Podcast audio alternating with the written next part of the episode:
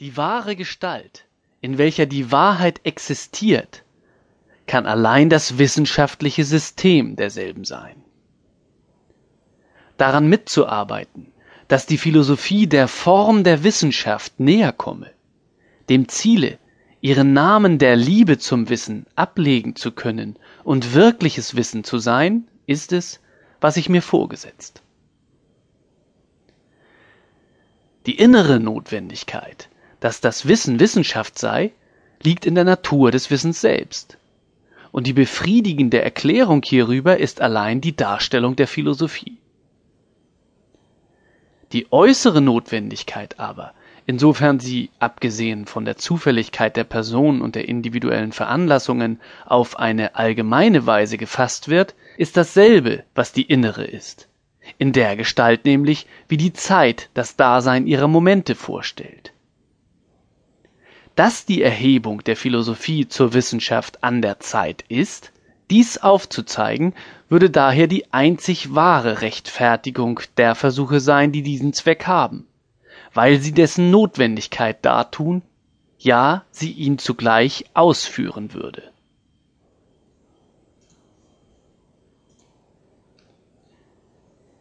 Indem die wahre Gestalt der Wahrheit in diese Wissenschaftlichkeit gesetzt wird, oder, was dasselbe ist, indem die Wahrheit behauptet wird, an dem Begriffe allein das Element ihrer Existenz zu haben, so weiß ich, dass dies im Widerspruch mit einer Vorstellung und deren Folgen zu stehen scheint, welche eine ebenso große Anmaßung wie Ausbreitung in der Überzeugung des Zeitalters hat.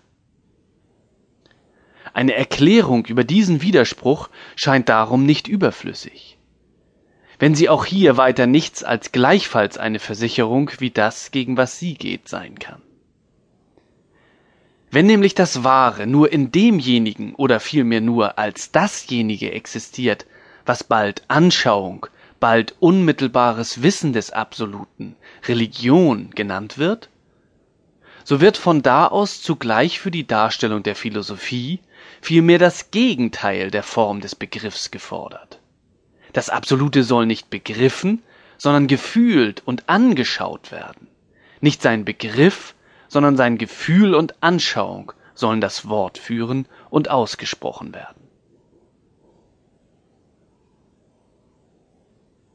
Wird die Erscheinung einer solchen Forderung nach ihrem allgemeineren Zusammenhang aufgefasst und auf die Stufe gesehen, worauf der selbstbewusste Geist gegenwärtig steht, so ist der Geist unserer Zeit über das substanzielle Leben, das er sonst im Elemente des Gedankens führte, hinaus. Hinaus über diese Unmittelbarkeit des Glaubens, über die Befriedigung und Sicherheit der Gewissheit, welche das Bewusstsein von seiner Versöhnung mit dem Wesen und dessen allgemeiner, der inneren und äußeren Gegenwart besaß. Er ist nicht nur darüber hinausgegangen, in das andere Extrem der substanzlosen Reflexion seiner in sich selbst, sondern auch über diese. Sein wesentliches Leben ist ihm nicht nur verloren, er ist sich auch dieses Verlustes und der Endlichkeit, die sein Inhalt ist, bewusst. Von den Träbern sich wegwendend, dass er im Argen liegt bekennend und darauf schmähend, verlangt er nun von der Philosophie nicht das Wissen dessen, was er ist, sondern er verlangt zur Wiederherstellung jener Substantialität und der Gediegenheit des Seins erst wieder durch sie zu gelangen.